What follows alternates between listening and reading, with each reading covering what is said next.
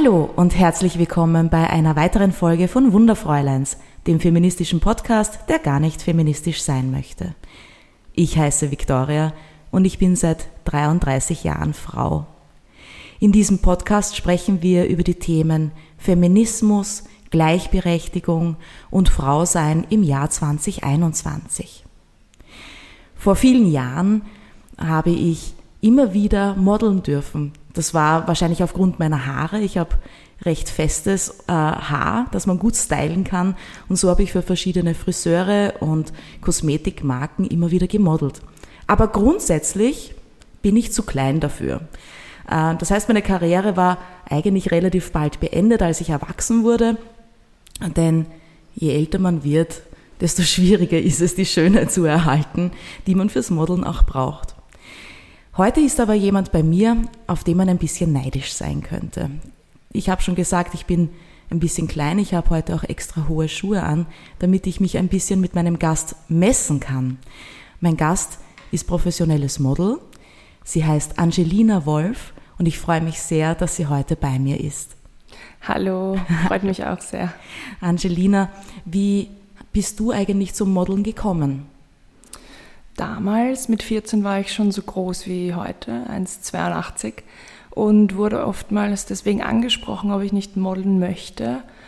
Und da waren gerade die ersten Staffeln von Germany's Next Top Model und da hat man natürlich Gusta geholt und bin ich mit meiner Mutter zu einer Agentur gegangen und wir haben uns, also wir haben mich dort beworben. So hat es gestartet. Wie, wie läuft das bei so einer Agentur ab? Also man hat dort ein Casting und Maße werden genommen, man wird fotografiert und es wird überdacht, ob du in die Kartei passt. Ja, und dann kriegt man entweder eine Antwort, ob das passt oder nicht. Und damals hat es ja Gott sei Dank gepasst. Okay. Womit hast du dann angefangen? Wie, was waren deine ersten Jobs? Der allererste Job war die erste Vienna Fashion Week, die es jemals gab was ziemlich cool ist. Also gleich am Laufsteg. Genau. Und da hatte ich echt Bammel, aber zum Glück war meine allererste Show barfuß und ich war so dankbar dafür. Gibt es da eigene Trainings? Gibt es schon. In meiner Agentur gab es das nicht. Ich weiß nicht, ich, international gäbe es das bestimmt, aber ich hatte es anscheinend nicht unbedingt nötig. Okay, das heißt Naturtalent. Ja, als Kind oft genug mit Mamas Schuhen rumgelaufen.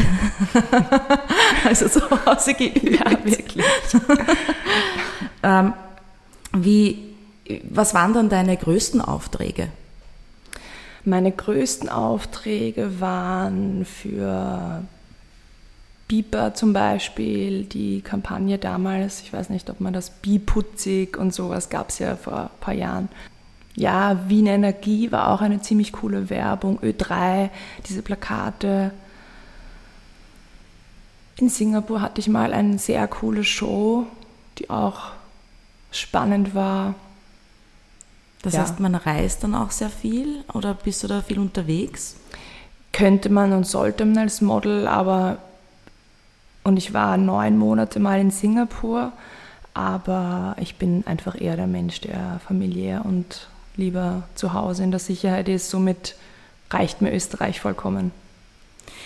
Wie waren jetzt die deine persönlichen Erfahrungen mit deinem persönlichen Umfeld? Ich kann mir gut vorstellen, oder äh, auch ich selber habe das eben in meiner Jugend, also ich habe ungefähr in dem gleichen Alter begonnen, die ersten Fotos für irgendwelche Frisuren, äh, Friseur-Weltmeisterschaften und so weiter zu bekommen. Da, da gibt es ja auch ein bisschen Missgunst manchmal die Familie ist sehr stolz auf einen. Was hast du für Erfahrungen gemacht? Ja, dadurch, dass ich mit 14 begonnen habe, war ich natürlich noch in der Schule. Und ja, stimmt, Familie hat einen unterstützt und war voll stolz. Aber gerade in der Schule war es sehr schwer. Da habe ich auch wirklich lange nicht erzählt, dass ich gemodelt habe. Ähm, und ja, da hat man schon mal Missgunst mitbekommen und das Tuscheln hinter einem. Und dann hat man aber, also niemand hat ein, hey, das hast du cool gemacht gesagt, obwohl mhm. sich jeder eigentlich angeschaut hat, was man macht, wie sie dann draufgekommen sind. Also das habe ich schon mitbekommen. Ja. Wie ging es dir dabei? da hat es schon begonnen, dass ich gemerkt habe, dass ich nicht jedem erzählen sollte, dass ich modele, weil es einfach Menschen gibt, die generell schon Vorurteile haben, wenn sie eine große Blondine sehen, die vielleicht noch einen Chihuahua hat, wie in meinem Fall. und ich dann vielleicht auch oft begonnen habe, mich schlechter, da, schlechter zu machen, als ich bin, einfach nur, dass Leute sehen, hey, die ist so wie ich und die will eigentlich nur eine gute Zeit und will nicht wegen ihres Aussehens oder wegen ihrem Beruf anders behandelt werden.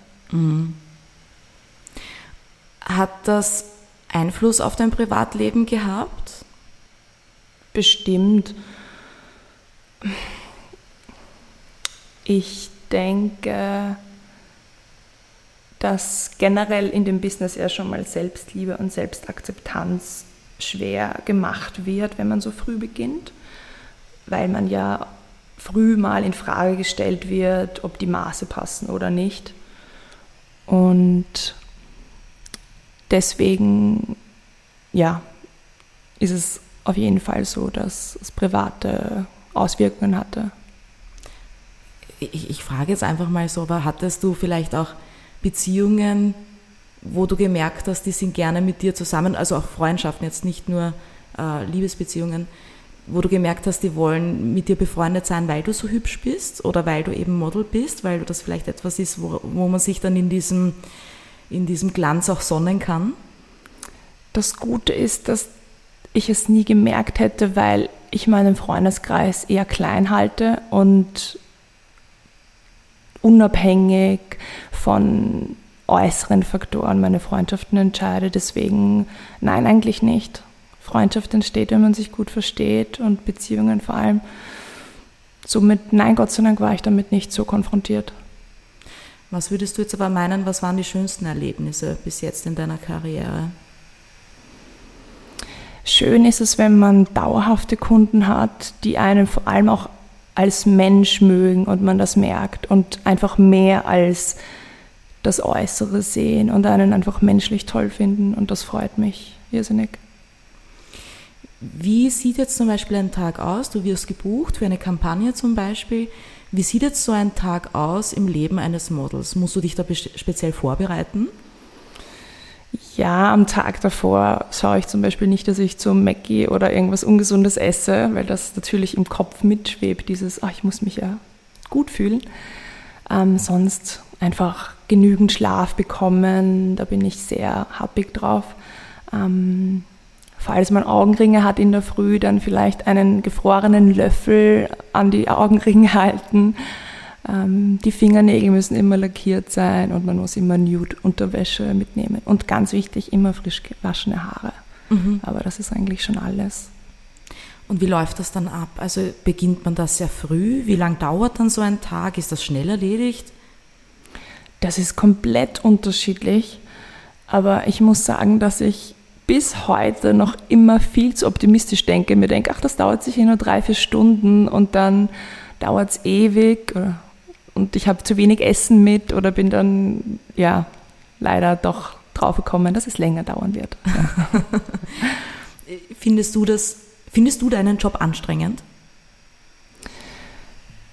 Ja, würde ich schon sagen. Vor allem, weil man, glaube ich, ein anderes Bild vom Modeln hat, als es tatsächlich ist. Es ist nicht so, dass man auf Händen getragen wird und alles hinterher geschoben bekommt von Essen, Trinken und Verpflegung.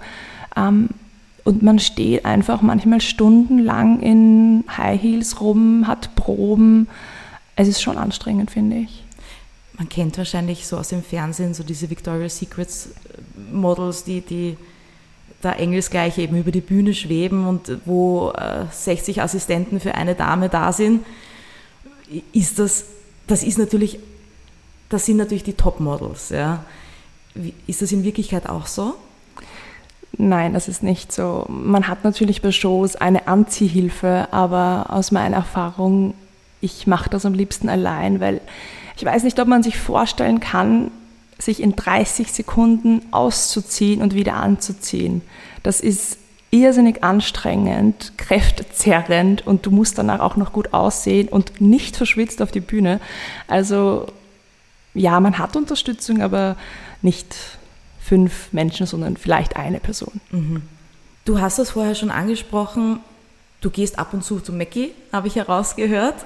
Mhm. Wie ist denn das jetzt allgemein? Wie sehr schränkt dich dein Beruf eigentlich ein für Dinge, die du vielleicht gerne machen würdest? Ja, heute Gott sei Dank gar nicht mehr. Ich meine, es ist nicht so, dass ich nichts dafür tun muss. Ich ähm, mache täglich Sport aus Leidenschaft, aber auch weil ich natürlich nebenbei bin ich Trainerin und Fitnesstrainerin, Personal Trainerin auch. Aber ohne den Sport und darauf zu achten, wäre es sicher nicht möglich. Obwohl ich sagen muss, mit 14 ist es einfach leichter, noch kindlich dünn zu sein und jede Frau wird an den Punkt kommen, wo es nicht mehr so leicht ist. Ja. Ja, ist einfach so.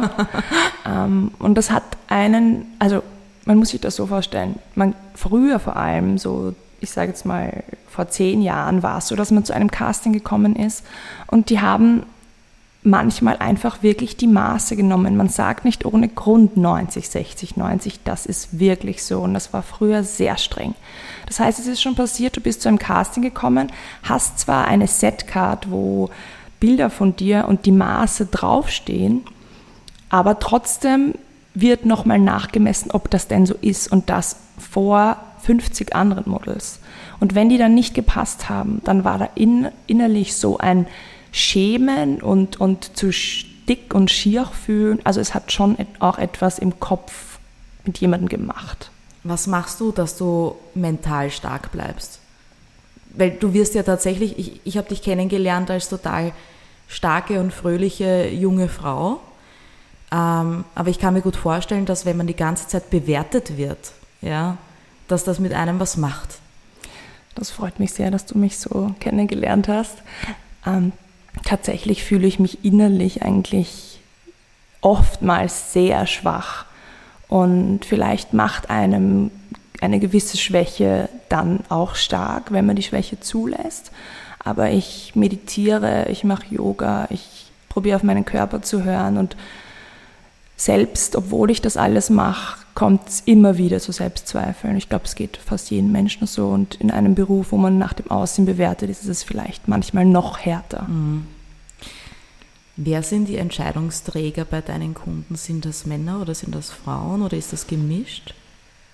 Es ist gemischt, obwohl es trotzdem öfters Frauen sind, die jetzt die Entscheidung treffen aber oftmals sitzen Männer dahinter mhm. in der Führungsposition.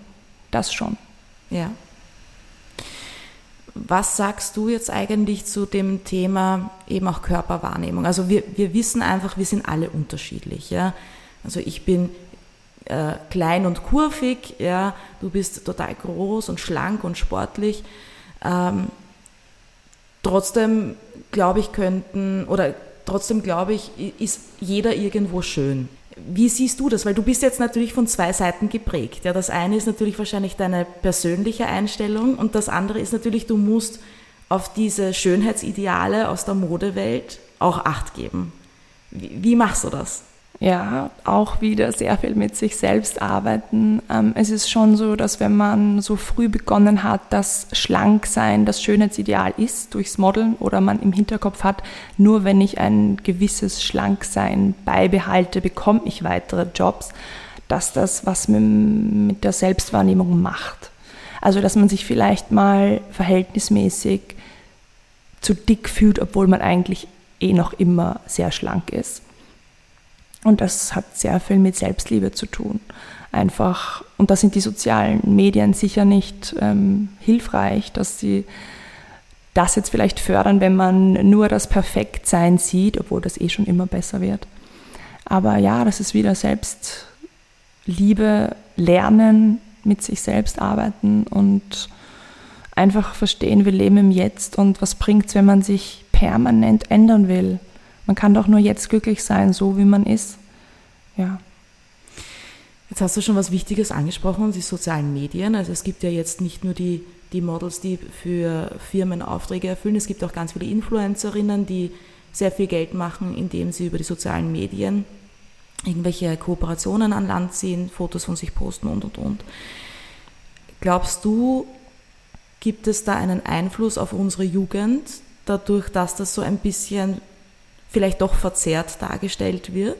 Absolut. Also ich glaube leider, dass es mehr Negatives als Positives mit sich bringt, weil die Realität einfach anders aussieht. Niemand ist immer glücklich und immer wunderschön und ist immer am Strand oder hat tolle Urlaube. Also ich weiß nicht, wie dein Alltag aussieht, meiner nicht. Nur so. ich bin nur am Strand und immer nur schön.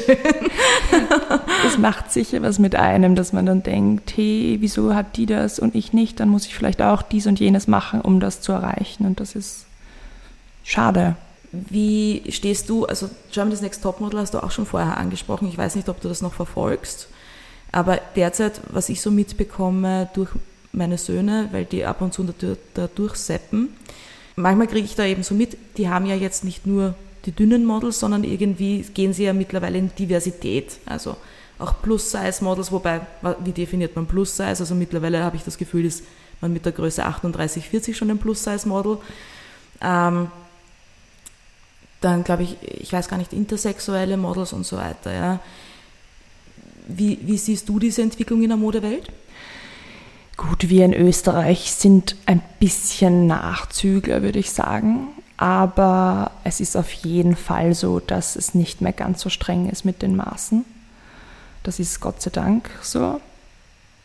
Aber es gibt ja auch verschiedene Sparten mhm. im Model-Business. Es gibt Fashion, da ist es nach wie vor so, dass man sehr, sehr dünn sein muss. Und man muss sich das echt vor Augen halten. Es, ist, es wird aber nicht unterschieden, ob man 1,72 ist oder 1,82. Die haben beide 90, 60, 90 zu haben. Das heißt, ich bin einer der größeren Models und es wurde nicht darauf Rücksicht genommen, dass mein Knochenbau vielleicht ein bisschen prägnanter ist, stärker ist. Und ja, es wird schon auf Diversität geachtet aber trotzdem ist es, also man muss vielleicht auch sagen, Curvy ist wirklich nur ab einer bestimmten Größe. Wenn du das dazwischen bist, dann gehörst du zu keiner der Sparten und es ist wieder schwer. Das heißt, da ist man draußen. ja, quasi. okay. Aber es ist nicht mehr ganz so streng. Also gerade in der Unterwäsche, dass ich jetzt viel mache und ähm, Bademode, auch Fitnessbereich ist es nicht mehr so streng und kommerzielle Sachen da sind auch schon also kann man als Normalkörpermensch, sagen wir jetzt mal, auf jeden Fall gut arbeiten auch schon. Was würdest du einem jungen Mädchen, das vielleicht eben auch 13, 14 ist, das sagt, ah, mein größter Wunsch wäre, und da, da muss man auch dazu sagen, wir alle hatten ja schon den Moment, oder? Wir sehen eine, eine wunderschöne Frau auf einem Plakat oder eben auf Social Media oder auch im realen Leben und jeder von uns hatte schon so diese Neidmomente. Ja. Warum? Also ich habe wirklich manchmal darunter gelitten, warum konnte ich nicht einfach ein bisschen 10 cm größer sein. Ja. Ähm, ich glaube, auch eben diese Momente hat jeder. Klar. Und wenn jetzt aber ein junges Mädchen sagt, ich möchte unbedingt Model werden, ähm, würdest du dazu raten? Was für Tipps würdest du geben? Also gerade mit 12, 13 würde ich sagen, hey, warte ab, ich denke, in dem Alter probiert man sich dadurch Bestätigung zu holen und das ist der falsche Ort. Such, ich würde sagen, such dir als erst, schau mal als erst, ob du andere Träume, Wünsche und Hobbys hast, die dich erfüllen und dann siehst du eh mit 15, 16, 17, am liebsten würde ich sagen, beginn erst mit 18 und mach das mit deiner Mama aus. Aber ja, ich glaube, wenn man ein gutes Familienumfeld hat, in dem man gestärkt rauskommt, sollte es mit 16 kein Problem sein. Aber eigentlich so jung würde ich es niemandem raten zu starten. Also für dich war es dann tatsächlich vielleicht auch zu früh? Ja, denke ich schon, obwohl ich gerne der Meinung bin, hey, alles Schlechte, was mir passiert ist, hat mich zu dem Menschen gemacht, der ich heute bin. So mit dem Endeffekt, Endeffekt vielleicht nicht. Aber ja, definitiv zu früh. Mhm. Ja. Welche Erfahrungen hast du gemacht, wie frauenfeindlich oder auch frauenfreundlich die Modewelt ist? Die Frage hat mich tatsächlich zum Knabbern gebracht, weil ich noch nie darüber nachgedacht habe. Also frauenfeindlich, vielleicht nicht, manchmal einfach menschenfeindlich. Okay, wieso das? Jetzt, also wirklich, ich rede nicht von der Mehrheit, sondern manchmal ist einfach vergessen worden, dass man als Model vielleicht auch Bedürfnisse hat, Hunger hat, Durst hat.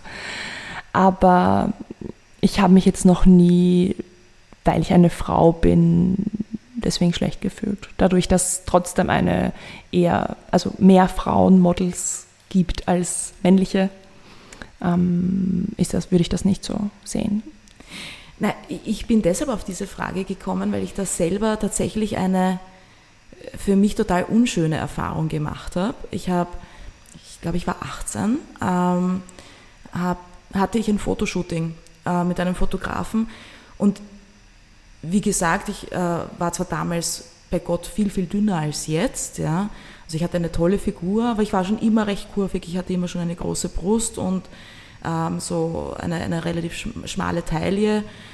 Und der fotografiert mich, also es war ein Auftrag eben, und der fotografiert mich und sagt mir die ganze Zeit, ich muss mehr den Bauch einziehen, ich muss mehr den Bauch einziehen und war dann schon richtig so ungehalten, ähm, weil ich mir einfach gedacht habe, wenn ich noch mehr den Bauch einziehe, bin ich nicht, gar nicht mehr da. Ja, also das, ich fand auch mhm. wirklich, dass die Fotos dann komisch ausgesehen haben, ja, weil ähm, so dünn ist kein Mensch, ja, äh, wie er mich gerne gehabt hätte.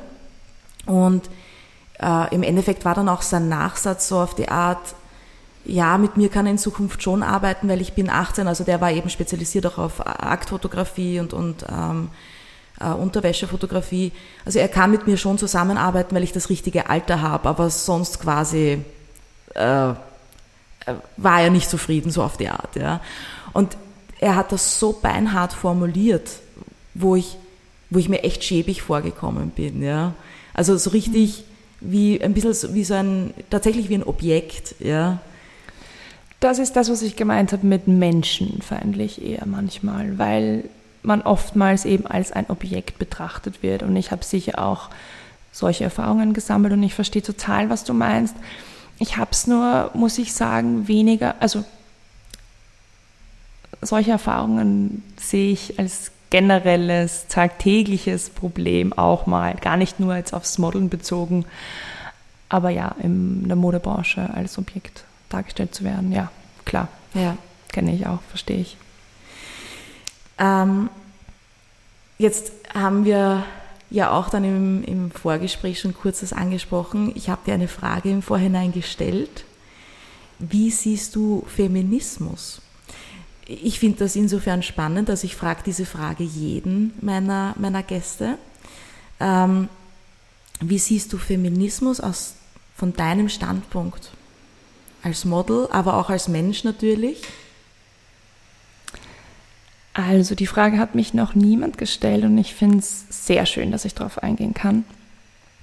Ähm, ich finde es vor allem mal wichtig, dass man Feminismus für sich selbst definiert oder vielleicht tut das einfach jeder. Ich glaube, es ist manchmal ein negativ behaftetes Wort, was ich schade finde, weil es heißt ja nicht immer unbedingt, dass man ähm, sich Achselhaare stehen lässt und nicht will, dass ein Mann die Tür aufhält. Ähm, ich würde mich als feministisch bezeichnen, in dem Sinne, dass ich einfach schön finde, wenn Frauen stark sind, auf eigenen Beinen stehen und ja, sich nicht in die Opferrolle begeben, nur weil sie Frau sind. Vielleicht kommt das daher, dass meine Mama alleinerziehende ähm, Frau war, alleinerziehende Mama war. Und da sind manchmal so Sätze gefallen wie, ach, hätten wir denn nur einen Mann, der uns jetzt den Kasten aufbaut. Dazu muss ich sagen, mein Vater war schon irgendwie da, aber halt nicht täglich. Und ich habe dann immer gesagt, nein Mama, das mache ich dir. Ich mache das, ich kann das, ich brauche dazu keinen Mann. Und es gibt auch bei meiner Oma noch immer eine Lampe, die ich mit zwölf aufgebaut habe, weil ich gesagt habe, nein, da muss der Papa nicht kommen, die baue ich auf. Und das ist für mich so dieses, man, Feminismus ist für mich auch so dieses, man muss nicht mehr den Mann als Bild und die, die Frau als Bild beibehalten. Es kann auch vermischt sein glaube, dass ich viele Hobbys habe, die mehr Männer ausüben als Frauen. Also gerade Krafttraining und sowas. Playstation spielen machen wahrscheinlich trotzdem mehr Männer als Frauen.